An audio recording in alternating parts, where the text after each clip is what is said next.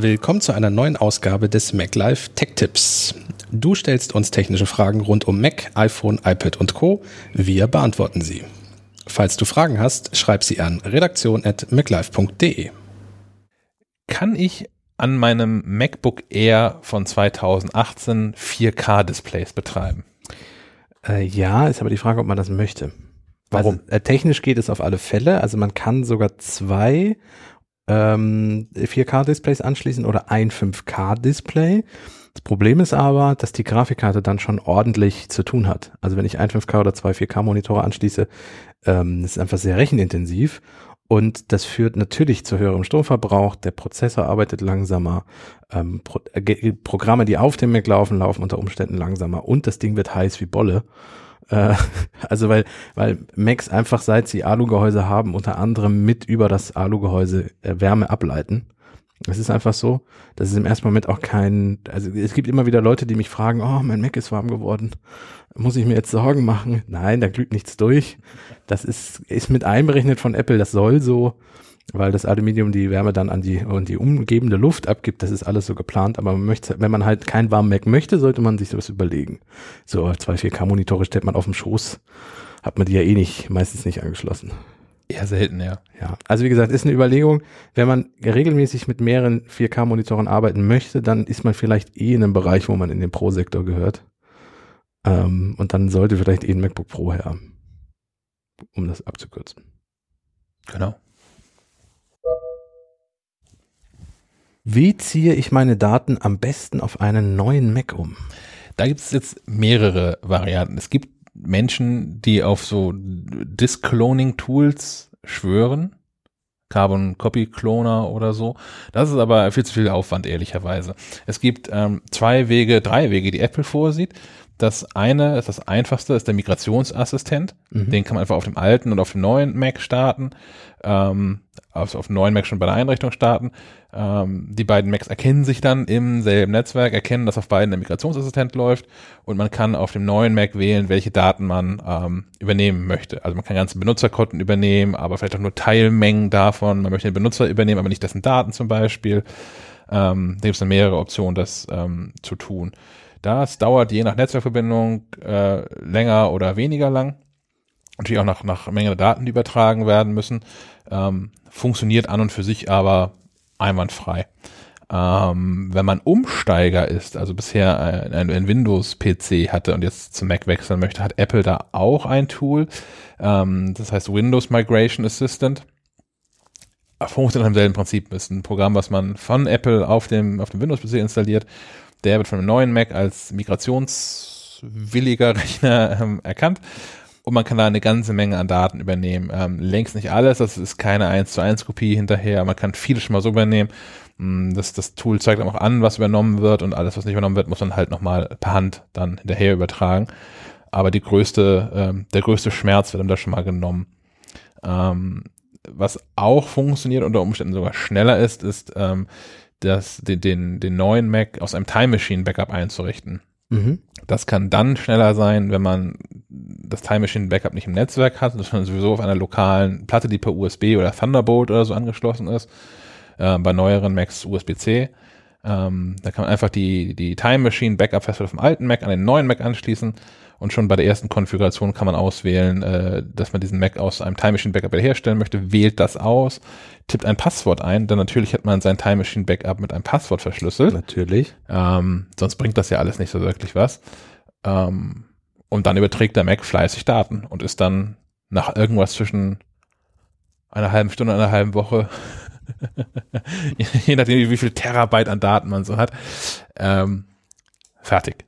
Ja, das ist etwas, was man vielleicht dann auch mal über, Macht, über, Nacht, über Nacht machen sollte, ähm, weil das einfach unter Umständen ein bisschen Zeit braucht. Da muss man auch Geduld haben.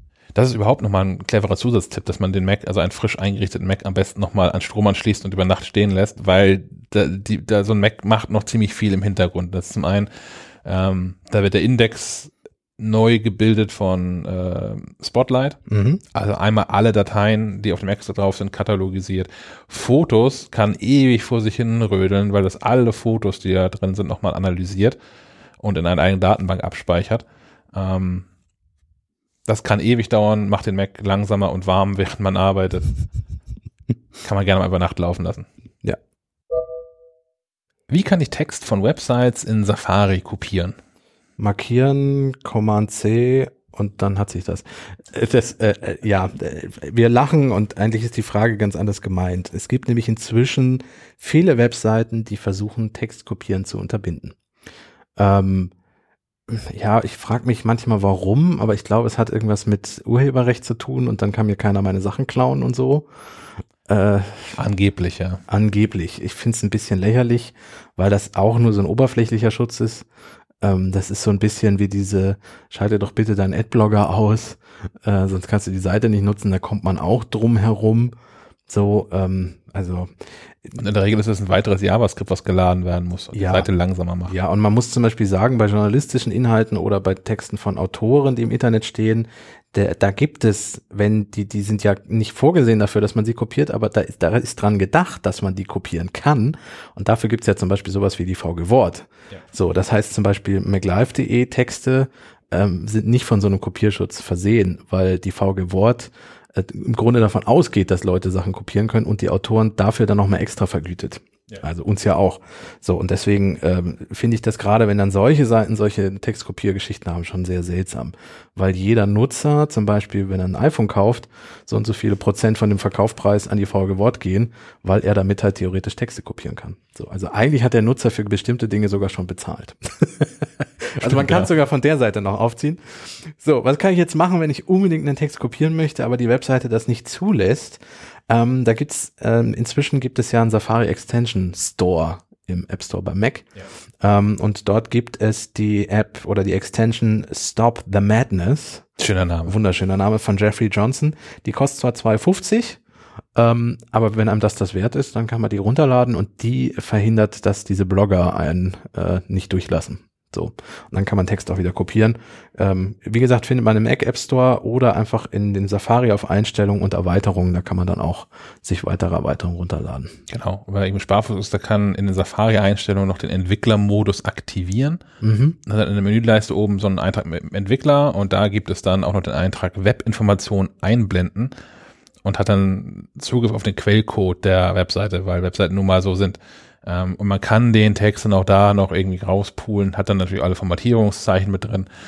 Aber wenn es einem die 250 nicht wert sind, dann kann man da nochmal. Ja. Und, und im Quellcode, im Quellcode ist Text halt nur mal vorhanden, das kann man auch nicht verhindern. So. Also das meinte ich mit, eigentlich ist das nur so, ja, im Grunde ist das so, man kennt es ja auch in Warteschlangen immer diese, diese, diese äh, Zäune, diese komischen Schnurdinger, die man oh ja. spannt.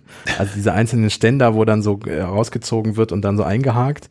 Ähm, äh, es gibt oft genug Leute, die das dann einfach öffnen und weitergehen, weil das durchaus ja teilweise Dinger sind, wo für, für 15.000 Leute die Warteschlange eingerichtet ist und am Ende stehen zwei in der Schlange. Gerne gesehen am Flughafen. Ja, gerne gesehen am Flughafen. Ich habe das einmal im, im, äh, im äh, London Tower gemacht und habe mir damit ein, äh, wäre fast verhaftet worden.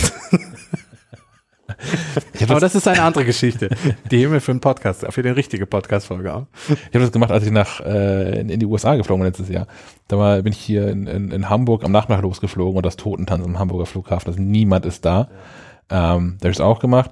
Und als ich in ähm, den USA wieder zurückgeflogen bin von, von Chicago aus, ähm, das war sehr früh morgens, da war auch niemand da.